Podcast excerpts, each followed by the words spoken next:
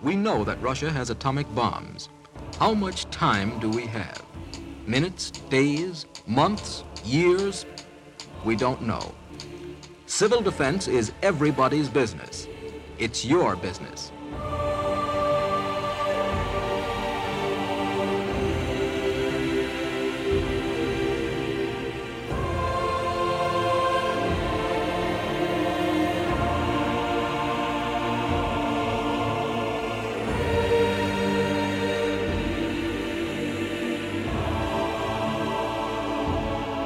2000 ans d'histoire.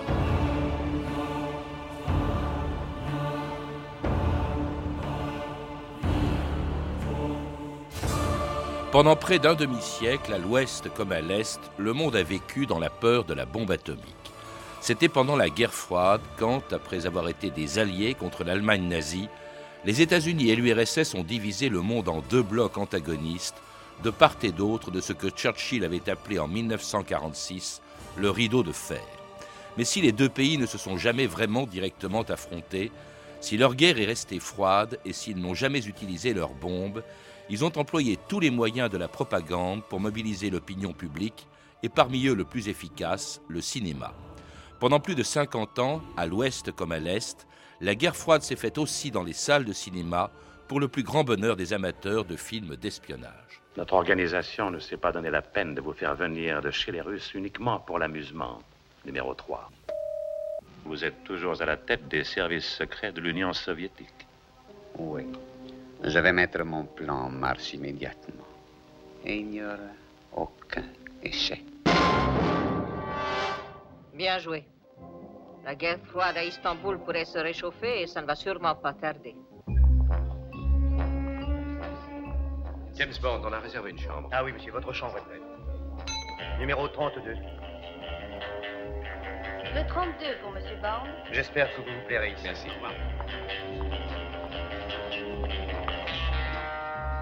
Jean-Pierre Bertamaguide, bonjour. Bonjour. Alors s'il y a un art qui a profité de la guerre froide, c'est bien le cinéma et notamment le film d'espionnage. À une époque où l'Est et l'Ouest se sont affrontés plus souvent dans les films de fiction que dans la réalité, vous le rappelez dans un livre publié sous votre direction, Une histoire mondiale des cinémas de propagande, un sujet qui n'avait encore jamais été traité de manière exhaustive en France et qui euh, s'en prend à beaucoup d'idées reçues, notamment celle-ci. On dit souvent que seuls les régimes totalitaires ont utilisé le cinéma à des fins de propagande. Or, vous rappelez que ce cinéma de propagande, il a été inventé par les États-Unis presque en même temps que le cinéma, c'était au 19e siècle, Jean-Pierre Bertin-Magui. Euh, en effet, mais cette idée reçue est contemporaine en fait de la guerre froide. C'est-à-dire que euh, en 1945, euh, l'opinion publique, les pouvoirs dans les démocraties en Europe et aux États-Unis considèrent que la propagande est négative en prenant l'exemple du nazisme. Et donc l'idée reçue, c'est que la propagande est liée symboliquement au régime totalitaire qu'elle est mensongère et qu'elle euh, euh, qu'elle va en direction, qu'elle est diffusée sur des, des, des, peuples qui, qui n'ont euh, aucun, aucune réflexion. Mmh. Voilà.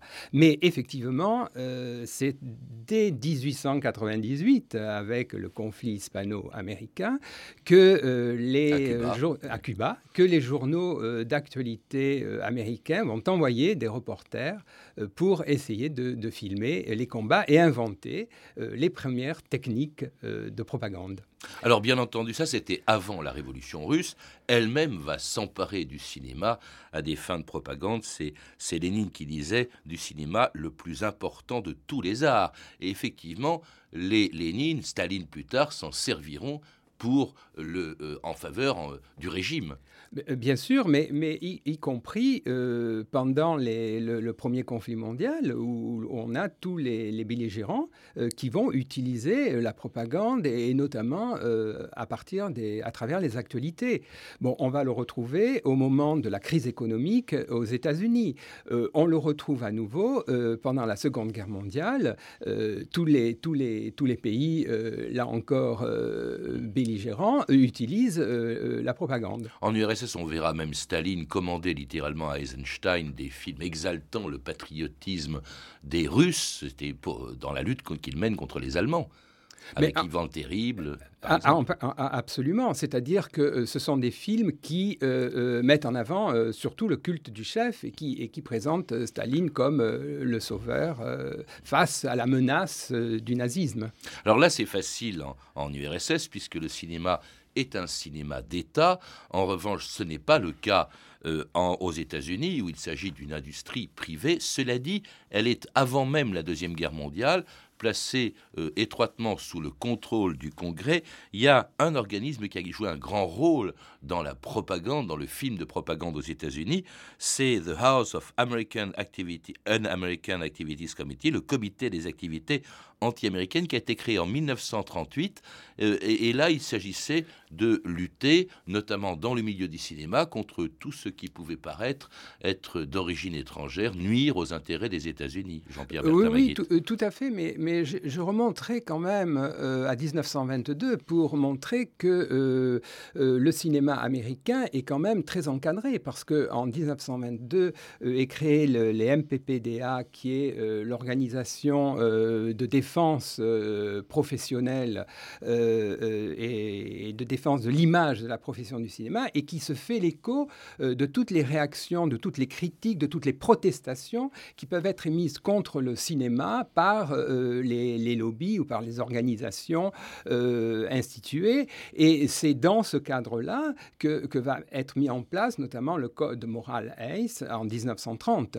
Bon, il faut aussi revenir sur tous les 250 bills qui ont été euh, votés par les différents euh, États euh, entre 1925 et 1940. Et enfin, effectivement, 1938, la création de ce comité d'action de, anti-américaine, en fait, qui avait été créé pour, lutter, pour comment, enquêter sur des activités idéologiques étrangères, mais qui très rapidement se concentre sur la lutte euh, contre les communistes, mm. la chasse aux sorcières. C'est ce qui se passe effectivement au lendemain de la guerre, au début de la guerre, euh, froide, lorsqu'en 1947, ce comité convoque un certain nombre de réalisateurs et d'acteurs pour leur demander quels sont les sentiments que leur inspire le communisme. C'est même à Hollywood que commence, vous le disiez à l'instant, ce qu'on a appelé la chasse aux sorcières. Certains l'ont accepté, d'autres non.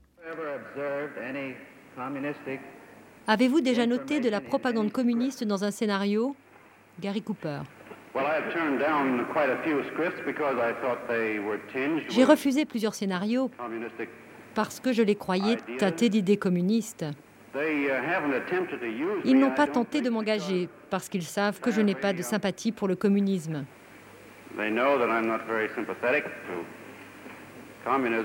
Robert Taylor. S'ils ne tenaient qu'à moi, on les renverrait tous en Russie ou dans un autre endroit aussi désagréable.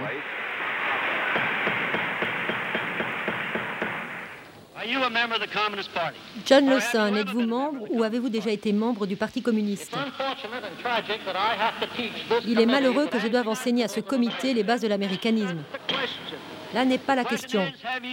Avez-vous déjà été membre du Parti communiste? Je vous ai dit que je révélerai mes convictions au public américain. Il connaîtra ma position, qui est celle que j'ai exprimée dans mes écrits. Retirez-vous de la barre. I got a red hot tip for you, Joe. See that guy with the red suspenders driving that car with the bright red fenders. I know he's one of those heavy spenders. Get that communist Joe. He's filling my gal with propaganda, and I'm scared she will meander. Don't wanna take a chance that he'll land her. Get that communist Joe. Get that communist Joe. Get that communist Joe. Get that communist Joe, attrape ce communiste Joe. Joe, c'est évidemment Joseph McCarthy, l'instigateur de cette chasse aux sorcières, qui a décimé le milieu du cinéma dès 1947, hein, euh, euh, lorsque on a commencé à auditionner des acteurs, des réalisateurs soupçonnés plus ou moins d'avoir des sympathies communistes, Jean-Pierre Bertamaguit. Oui, et puis c'est surtout euh, à partir de 1950, c'est-à-dire lorsque McCarthy dénonce l'infiltration communiste à travers l'enseignement, les médias. L'administration. Et, et, et, le, et les médias, et, évidemment euh, le cinéma. Mhm. Alors là, il y en a beaucoup qui vont souffrir. Il y en a qui résistent, on l'a entendu. John Lawson fait partie des dix qui ont refusé de répondre à cette commission, considérant que ces questions étaient indignes. Euh, il y a des réalisateurs comme Joe Dassin, Joseph Lozay, Charlie Chaplin qui vont s'en aller. Il est vrai qu'à cette époque, Jules Dassin, pardon, et il est vrai qu'à cette époque, euh, on, a peur de l'URSS, ou en tout cas, cette commission inspire la peur de l'Union soviétique, Jean-Pierre Berthamagit, et du communisme. Oui, effectivement, c'est-à-dire que cette commission euh, très vite dérive. Euh, au lieu de, pourchasser les quelques communistes qui peuvent effectivement exister, euh, et surtout avant, avant, la Seconde Guerre mondiale, s'attaque systématiquement à, des milieux, au milieu intellectuel et du cinéma. Et, et donc, c'est va, entraîner, si vous voulez, dans l'opinion publique, euh, une véritable angoisse, hantise de, de, de, l'Union soviétique, une véritable paranoïa qui, qui, se, qui, se met, s'installe, n'est-ce pas, aux, États-Unis, et euh, entraîner des mouvements euh, extrêmement violents contre ce comité. Oui, mais en même temps, c'est vrai que 1947, euh, c'est le début de la guerre froide. 1949, euh, la Chine, à son tour, devient communiste. L'URSS a la bombe atomique. Et en 1950, c'est la guerre de Corée. Donc, un contexte plutôt favorable à l'apparition de films qui sont littéralement des films de propagande, des films de fiction et même de science-fiction, lorsque le communisme est comparé à une invasion d'extraterrestres venus d'une planète aussi rouge que le drapeau soviétique. Les Martiens avaient préparé leur descente sur la Terre avec une subtilité, une perfection étonnante. En plus de leurs engins cylindriques venus des mystérieuses profondeurs de l'espace, leurs machines de guerre, terrifiantes en leur puissance et leur complexité, déchaînèrent une vague d'épouvante qui déferla sur tous les points du globe. Il doit y avoir des gens dedans. Qui? D'où crois-tu qu'ils viendraient Ce que je sais, j'ai lu quelque part que Mars était près de la Terre en ce moment. Peut-être de Mars. Ce n'est pas sûr que ce soit des hommes comme nous. Les habitants des autres planètes ne nous ressemblent pas forcément. Dans tous les pays, les états-majors cherchaient fébrilement les moyens de coordonner leur système de défense avec ceux des autres nations. Il n'y a qu'une arme qui arrêtera les Martiens. La Maison Blanche vous confirmera l'ordre d'utiliser la bombe atomique. Attention, abritez-vous.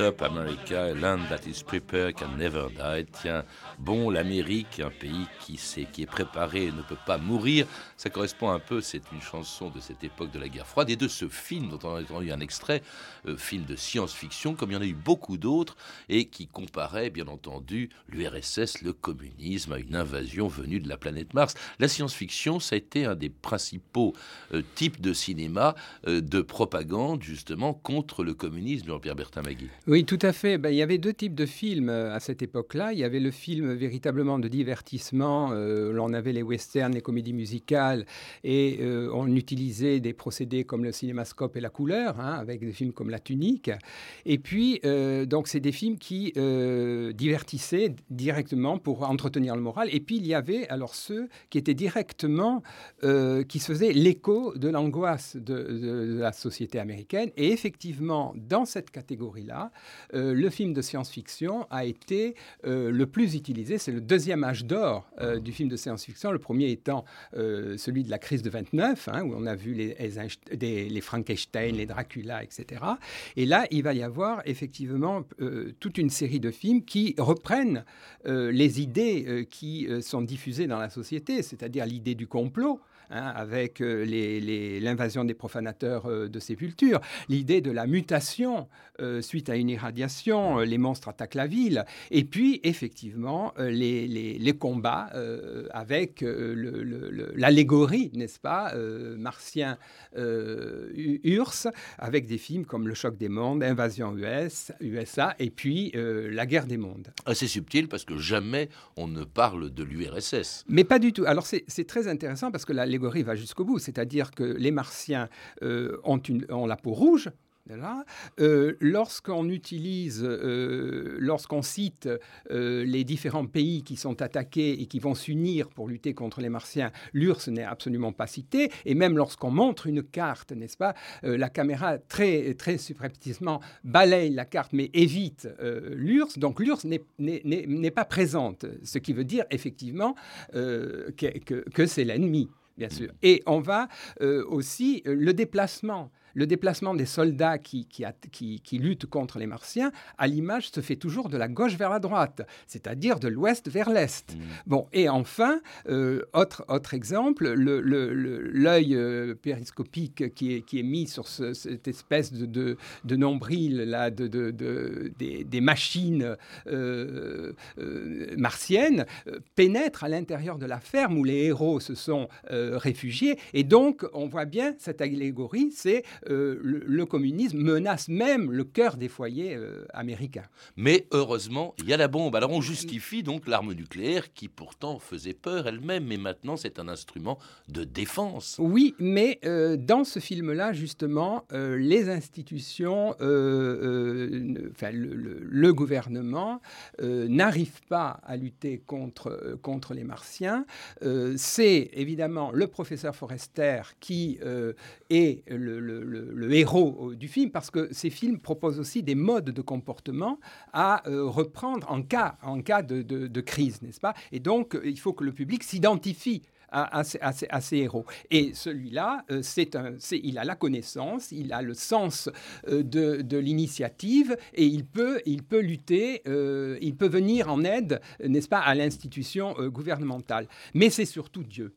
C'est surtout Dieu dans le film qui, euh, parce que, évidemment, ce sont les bactéries qui réussissent à détruire les euh, martiens et les bactéries sont des créations de Dieu. Et le film se termine, n'est-ce pas, euh, avec le, couple qui se forme, Forrester et Sylvia, sur des chants religieux et de son de l'Église et Forrester disant Nous attendions un miracle. Alors, films de science-fiction qui sont des films de propagande, mais de son côté, l'URSS n'est pas en reste.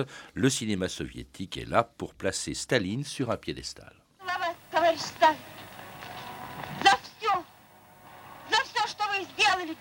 Puis-je vous embrasser, camarade Staline, en remerciement de tout ce que vous avez fait pour nous?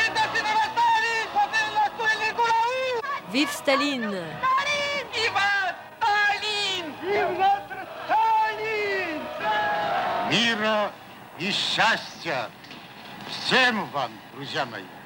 Paix et bonheur pour vous tous, mes amis. Aujourd'hui est un grand jour. Nous fêtons l'anniversaire du cher camarade Staline. Si tu chantes le bonheur, si tu suis un chemin difficile, sache que tu n'es pas seul, mais deux. Cantata a Staline, musica compositora Alexandrova.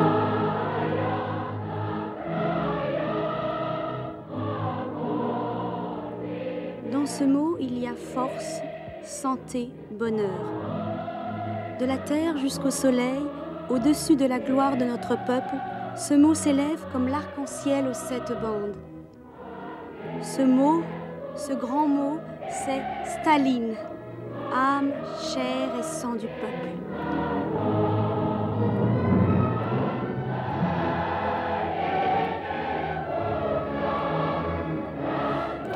Alors si le cinéma américain fait de la propagande, le cinéma soviétique, on vient de l'entendre, n'est pas en reste, mais il le fait sur un autre registre, Jean-Pierre Bertin-Maguit. Il s'agit moins de stigmatiser les États-Unis que d'encenser Staline. C'est le culte de la personnalité.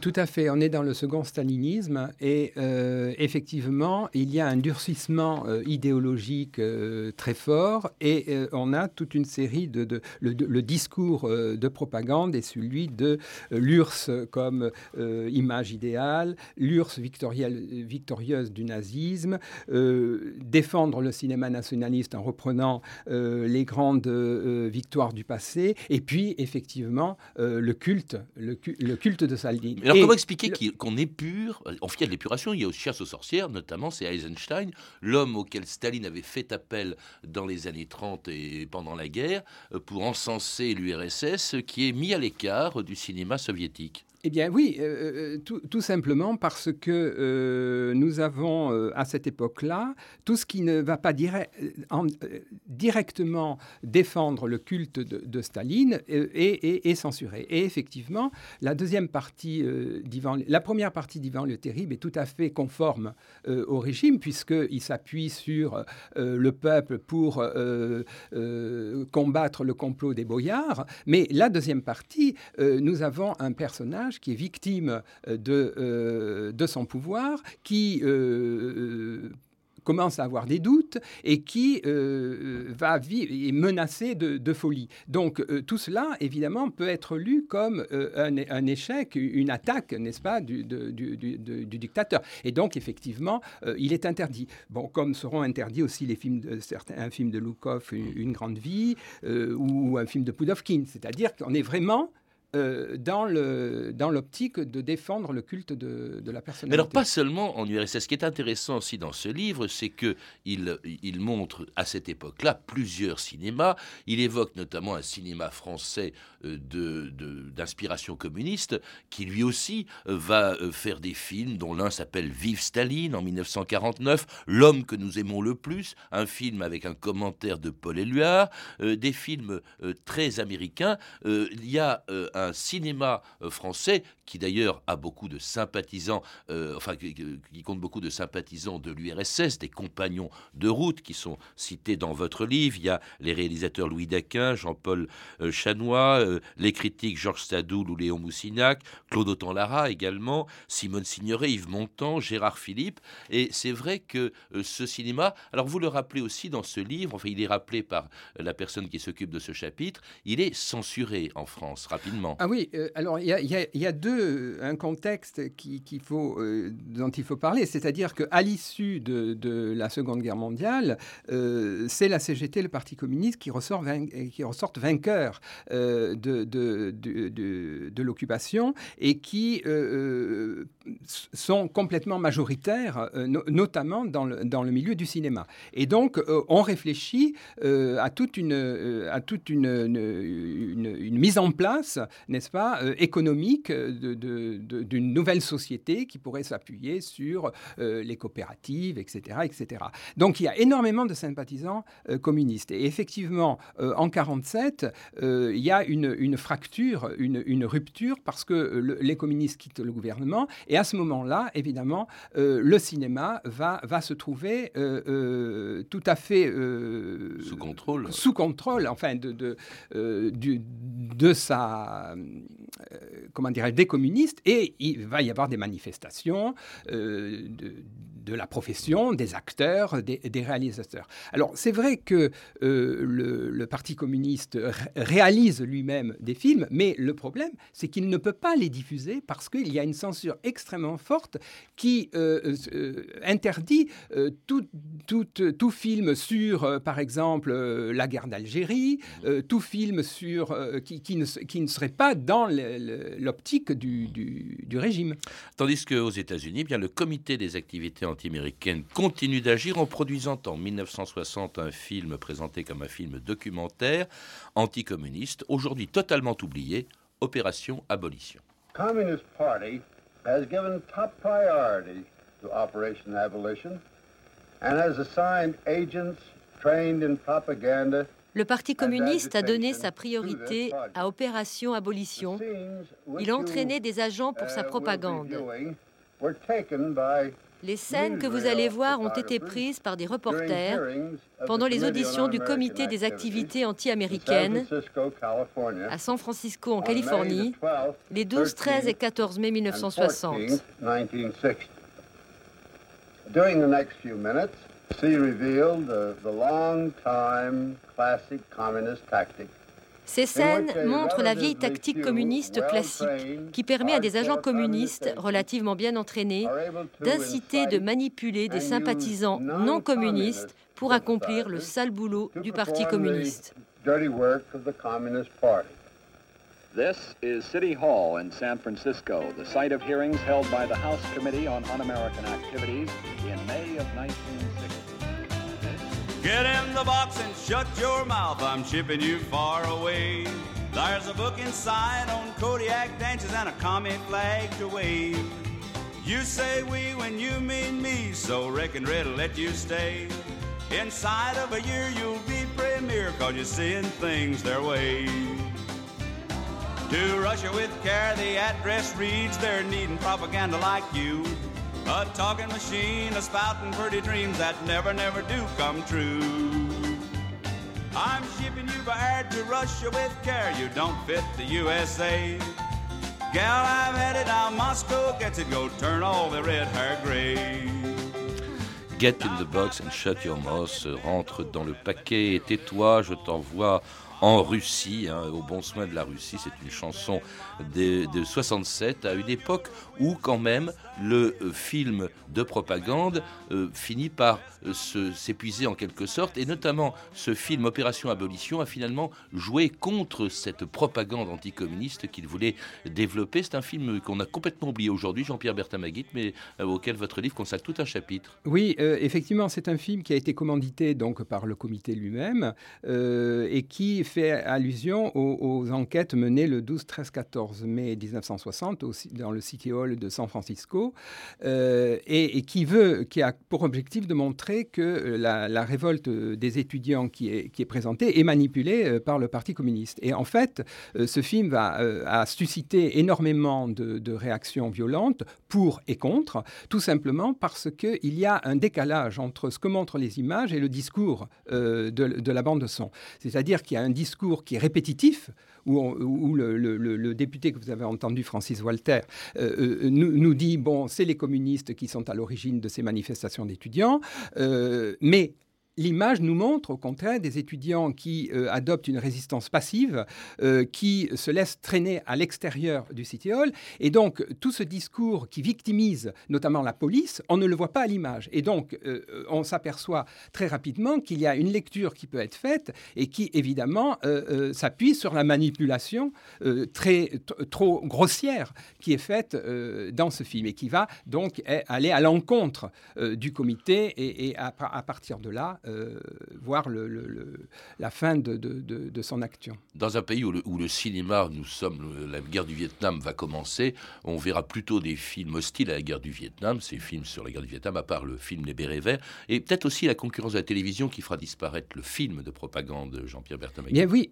parce que cette, cette, cette, époque de la guerre froide est très intéressante parce que c'est la dernière grande époque où le cinéma est le premier euh, instrument de propagande par l'image. Et ensuite, il va être, à partir de la fin des années 60 et début des années 70, euh, relayé par la télévision qui, elle, va entrer dans les foyers, donc sera encore plus efficace. Merci Jean-Pierre Bertin Maguide. Pour en savoir plus, je recommande la lecture du livre que vous avez dirigé, Une histoire mondiale des cinémas de propagande, publié chez Nouveau Monde Édition et accompagné d'un DVD.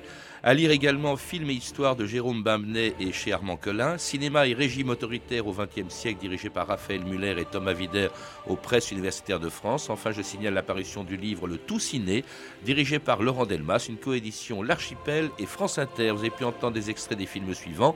Bon baiser de Russie de Terence Young, disponible en DVD chez MGM. La guerre des mondes de Byron Haskins, édité en DVD chez Paramount Pictures. Et Opération Abolition, un film de propagande américain présenté par Francis Walter. Vous pouvez retrouver toutes ces références par téléphone au 32 30, 34 centimes la minute ou sur le site franceinter.com. C'était 2000 ans d'histoire. Merci à Sophie Moreno, Patrick Henry, Emmanuel Fournier, Clarisse Le Gardien, Frédéric Martin et Franck Olivard et à notre réalisatrice Anne Kobilac.